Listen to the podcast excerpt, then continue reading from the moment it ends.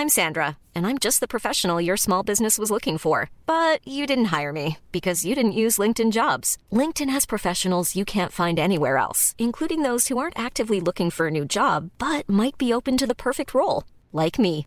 In a given month, over 70% of LinkedIn users don't visit other leading job sites. So if you're not looking on LinkedIn, you'll miss out on great candidates like Sandra. Start hiring professionals like a professional. Post your free job on linkedin.com/people today. C'est le podcast montagne du Dauphiné libéré.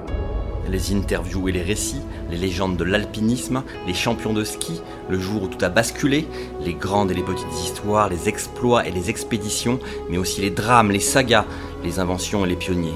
Voici Histoire d'en haut. Sur la commune des Alus, à proximité des stations de Méribel et de Val Thorens, jusqu'en 2004, c'était le seul glacier privé en France. Avant que les descendants de Philibert Étiévin vendent ces 1700 hectares de montagne à la municipalité, dont un quart de glace dans le lot. Naguère convoitée par des investisseurs, la montagne du Sceau est désormais entre les bonnes mains de la collectivité, sous la protection du parc de la Vanoise et de la réserve de Plantueda. Un patrimoine naturel et scientifique inconstructible est désormais protégé des excès de l'homme. Un reportage d'Antoine Chandelier raconté par Raphaël Lavorel.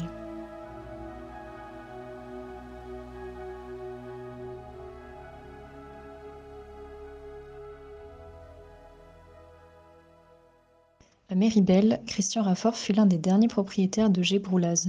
Il nous raconte l'histoire de ce domaine qui fut la plus grande propriété privée de Savoie. En fait, euh, la, propriété dans sa total- totalité devait faire 1500 hectares et le, dont- et le glacier 400, 400 hectares. Oui, effectivement, on était les seuls euh, propriétaires euh, en Europe d'un glacier. Il y avait mes, mes, oncles, mes cousins à la fin, mes, cousins, mes, parents, mes frères, mes sœurs, tout ça. Et donc on l'a vendu en 2004 à la commune parce que voilà, c'était beaucoup plus simple. Et euh, les trois quarts étaient pris par le parc Lavanoise et le dernier quart était occupé par, les réserves naturelles. Les arrière-grands-pères euh, qui l'avaient acheté, Philibert Étiévent, en 1854. Alors je pense qu'elle elle appartenait à l'évêché et lui il avait acheté à cette époque-là pour faire une montagne à vaches. C'était surtout une montagne à vaches. Et euh, donc euh, eux mettaient les, vaches en été et ils avaient aussi la, mon- la montagne du, Plan où se trouve actuellement le refuge du Plan. Là donc il y avait les écuries, tout ça. Ils avaient plutôt les vaches qui, qui étaient là au, Plan et ils mettaient surtout les génisses sur cette montagne. hein. Et en fait si on regarde au cadastre, euh, il était, c'était inscrit, euh, C'était, c'est pas, un glacier, c'est une pâture, mais c'est bien le même, euh, numéro de, de, parcelle. C'est bien le, glacier. Et euh, surtout, ben, euh, donc il y a une anecdote, c'est que dans les années, euh, dans les années 1900, 1910, un peu avant la, guerre, il y avait une famille, la, fa- la famille Barral, qui habite au Villaret, qui est toujours là d'ailleurs. Et cette famille allait chercher de la glace, glacier de Giboula. Donc ils avaient des mulets, ils avaient une une vingtaine de mulets et ils montaient chercher la glace comme ça se faisait aussi à Chamonix. Et là la glace descendait dans les hôtels de Brie-les-Bains c'était pour, pour l'été donc euh, et, donc euh, il y a eu un procès avec, contre- avec cette famille parce que ben, c'était pas le, fait qu'ils prennent la glace c'était surtout ben, les mulets qui, qui broutaient l'herbe quoi. Et l'herbe était assez rare là-dessus et donc euh, eh bien euh, il y a eu un procès et moi je, l'ai retrouvé. Quand on a rangé les archives de la, de la mairie euh, les archives en fait elles avaient été, euh, elles avaient été euh, mises à l'abri pendant la guerre au-dessus de la sacristie. Et un jour mon père me dit euh, mais nous les archives on les a planquées au-dessus de la sacristie au- alus et on, a, on les a fait ressortir. L'accès est difficile parce qu'il faut vraiment aller avec une grande échelle et une nacelle on l'a fait ressortir. Et on a retrouvé donc dans, dans, ben, dans tous ces dossiers qu'il y avait dans toutes ces archives on a retrouvé finalement ce, procès qu'il y avait eu avec la famille les familles tout. Est-ce que votre ancêtre avait gagné ce procès Euh, oui, oui, oui, oui, ils avaient gagné le procès, mais bon, c'était surtout. euh, Donc il fallait pas venir voler l'herbe de- de- des surtout, vaches. ouais, pour, surtout pour. euh, voilà, parce que, enfin, bon, comme je disais, l'herbe était quand même assez rare suivant les années, et puis des, des années, je pense qu'ils ils avaient du mal à faire brouter les vaches en haut, donc, eh bien, ils étaient obligés de de, les redescendre plutôt. Donc c'est vrai que ça, posait des problèmes, quoi, surtout une vingtaine de mulets qui montaient régulièrement et, qui, pâturaient dans la journée. Quoi.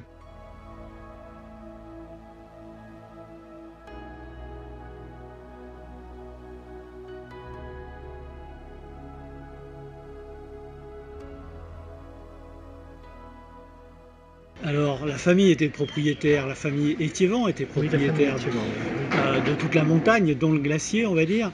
Euh, avec les descendants, ça faisait combien de copropriétaires de ce glacier? J'ai aucune, aucune idée, mais à un moment, quand c'était encore avec, au niveau de mon père, il y avait déjà une trentaine de, de- de copropriétaires. Dans les années maisons. 60, 70 Dans les années 70, oui, quand, quand notre, notre père a, a reconstruit le, le refuge du Sceau. A construit, le, a construit le refuge du Sceau, pas reconstruit. Il a reconstruit sur les bases d'une vieille, euh, vieille maison, enfin d'une vieille, euh, d'un abri qui était là au-dessus, qui servait euh, pour les mines euh, quand ils ont exploité les mines du Sceau. Mais ça, c'était bien avant, c'était dans les années euh, 1760, 1770. Donc les- c'était des mines de plomb argentifère et en bas il y avait des baraquements qui servaient pour laver le, le minerai et tout. Et donc euh, lui, euh, mon père avait, euh, avait toujours voulu retaper ce- ce- cette, cette maison qui s'écroulait et qui était complètement écroulée. Quoi. Le toit était complètement écroulé, il restait que trois murs vraiment debout. Et on l'a retapé. Moi j'étais jeune et on- avec un mulet, avec une ânesse, avec un- une ânesse, on, on montait le, on montait le matériel.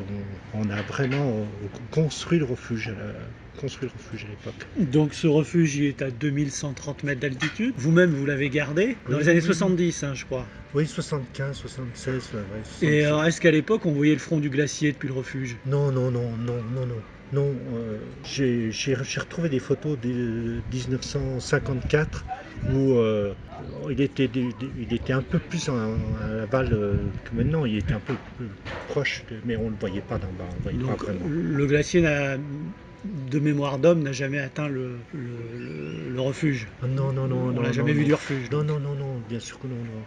non, non. Même s'il a Euh, beaucoup reculé, il n'était pas non, aussi non. bas qu'on qu'on pourrait Non, non, penser. non. Il y a, il y a eu, euh, des- dans les années, quand je gardais le refuge, euh, le parc Lavanoise avait envoyé, c'était l'armée qui était montée, qui avait dynamité, euh, qui avait, c'est le système par, par dynamitage, on envoie une dynamite au fond des, au, pardon, au fond des crevasses et en fonction du, temps que met l'onde de choc à, ressortir, ils arrivaient à évaluer, à donner l'épaisseur du glacier. Donc euh, je pense que ça c'est des chiffres que le parc Lavanoise a, c'est des choses précises.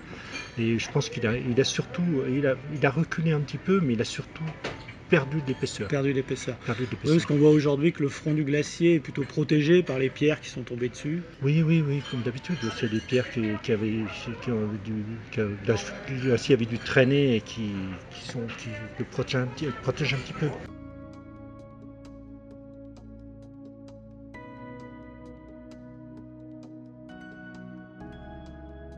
Alors ce glacier, la famille, euh, vos frères et sœurs, vos, vos cousins en étaient propriétaires jusqu'en 2003, je crois. De- de- 2000 Jusqu'en 2004, c'est c'est la- 2004. c'est la commune qui l'a racheté. Pourquoi vous l'avez vendu en fait? Parce qu'en fait, ben, ben, comme je disais tout à l'heure, les, les trois- les deux, un peu plus des deux tiers, pratiquement les trois quarts étaient occupés par le parc Lavanoise et l'autre quart était occupé par la réserve naturelle. Donc avec toutes les interdictions que ça, ça amenait et tout, on faisait, nous on payait les, on payait les contributions sur ces, ces, ces terres, ces, ces propriétés qui ne servaient à rien. Quoi. Donc, Mais euh, finalement, elles vous ont oui. jamais servi à grand chose. non, non, non, non, Le- à part, le- quand, le- euh, à part l'époque quand, euh, quand ils mettaient les vaches, quoi, mais autrement non.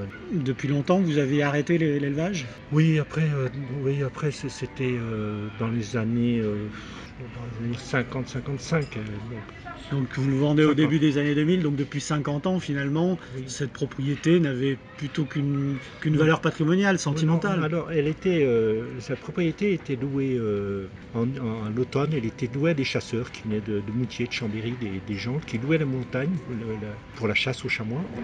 Et euh, ah, elle était aussi pendant un certain temps euh, louée à, pour des transhumances, la transhumance pour des moutons qui venaient de- du Midi. Et au début, bon, moi j'ai pas connu l'époque où ils montaient à pied du Midi, mais je me souviens très bien quand ils quand ils débarquaient, ils débarquaient en train à Moutier et ils montaient euh, là au-dessus. Et donc ils leur louaient la montagne, ça faisait un, petit rapport euh, pour la famille, mais c'était dérisoire. quoi. Début des années 2000, donc 2004, vous vendez cette montagne avec le glacier qui était dans le lot. Il y a eu des rumeurs à l'époque de, de, de velléité d'un- privé qui voulait peut-être acheter ce, Oui, ce oui, oui. glacier. Alors on avait été, euh, en fait, euh, euh, déjà à à l'époque, il y a peut-être euh, 20 ans, 20 ans avant, 30 ans avant, le baron Enfin avait eu des, une vue là-dessus, parce que il- il- simplement il se disait, le baron Enfin avait été, après euh, suite de son kidnapping, il avait, on lui avait coupé un doigt. C'était quelque chose d'assez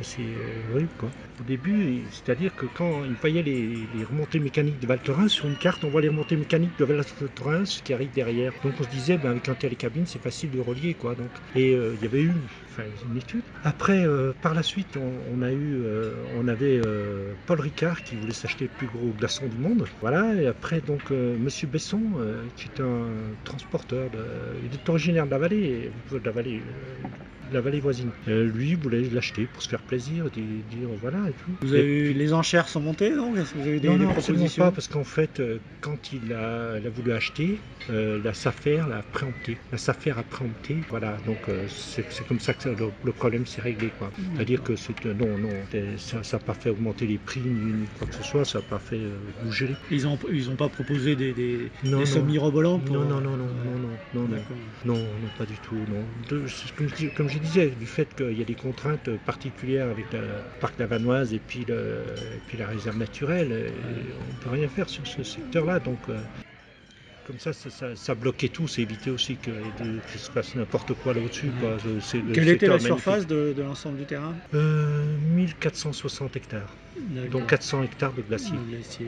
Et ça s'est vendu à quel, quel prix hein euh, C'est 800 000 euros, je crois.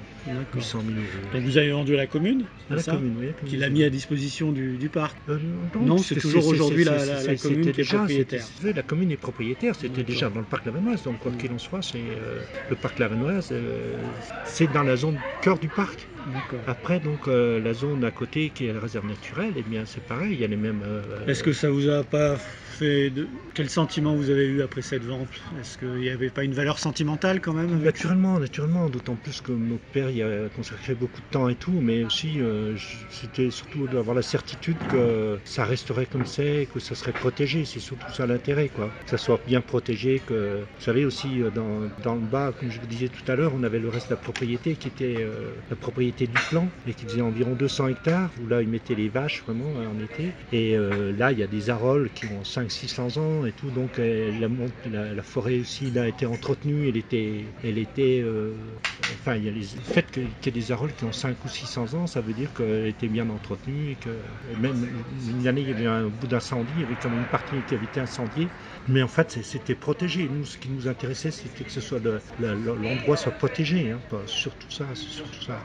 On craignait rien puisque c'était le parc d'Avanoise. Le parc d'Avanoise, on craignait pas qu'il y ait, une, station de ski, mais à un moment, euh, dans les années 70, quand euh, Val Thorens s'est créé. Il y avait le projet de Schneebelen hein, qui était de. Oui, oui, oui, oui. Et puis même ici, ici on, on, parlait de. Nous, on a été expropriés en bas, on parlait de, de Méribel-Vallon. Donc euh, c'était parce qu'à l'époque, ben, les gens voulaient faire des, stations de ski à plus de 2000 mètres d'altitude. Hein. Donc euh, voilà, l'endroit est magnifique, il est bien protégé, il y a, il vraiment des, au niveau géologique, il y a des, particularités qu'on ne trouve pas, pas, ailleurs. Hein. Euh, ces immenses cônes là, euh, si vous êtes monté, si vous les voyez, ces immenses cônes, c'est du gypse, c'est assez particulier à la vallée. Quoi. Donc, donc voilà, c'est très particulier, qu'elle soit protégée, c'est une bonne chose, c'est très bien.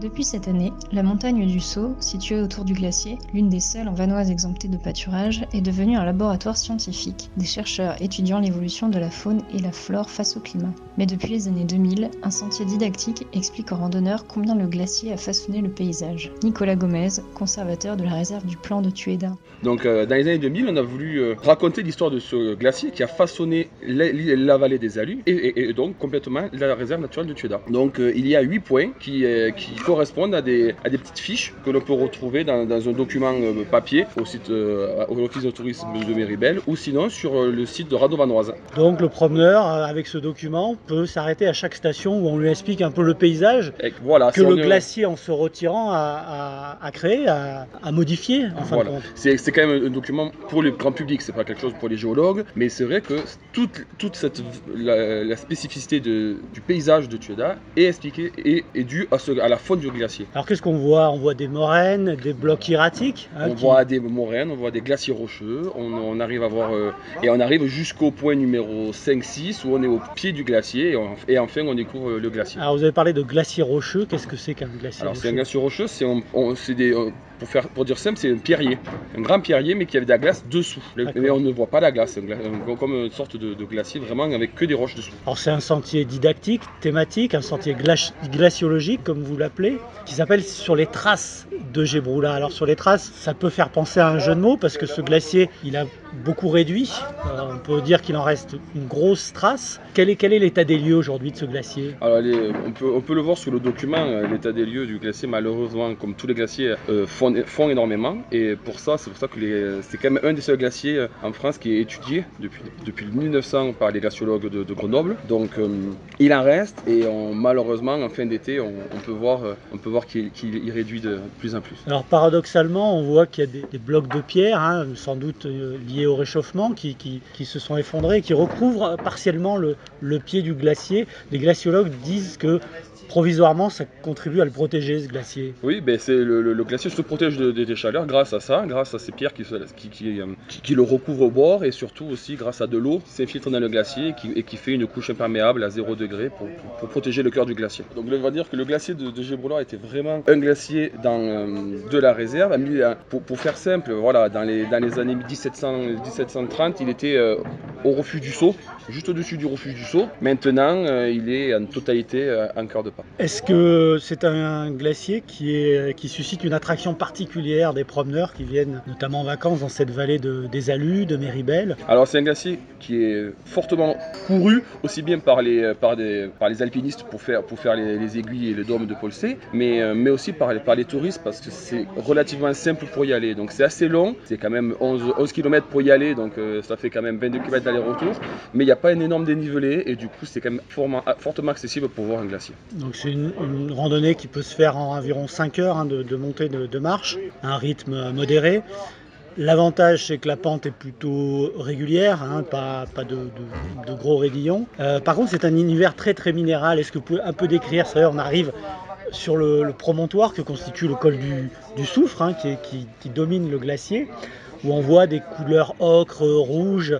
C'est des traces euh, laissées par la fonte du glacier ou ça vient d'une explication plutôt géologique? C'est vrai que c'est vraiment minéral, mais tout, le sentier est, fabuleux pour ça. On part de 1700 mètres d'altitude avec les pieds dans un lac, avec une forêt de pin sambro et on arrive, euh, on arrive à plus de, après de 2800 mètres au col du Soufre, et en traversant tout un monde minéral, on traverse surtout par exemple des, gypses, cette roche très blanche, vous allez voir euh, une roche, très très blanche. Au point numéro 5, vous allez avoir un cône de gypse, s'appelle, voilà, donc qui est vraiment fabuleux à voir. Et à la fin, nous arrivons sur le col du Soufre, qui est un peu rouge, mais qui est vraiment géologique.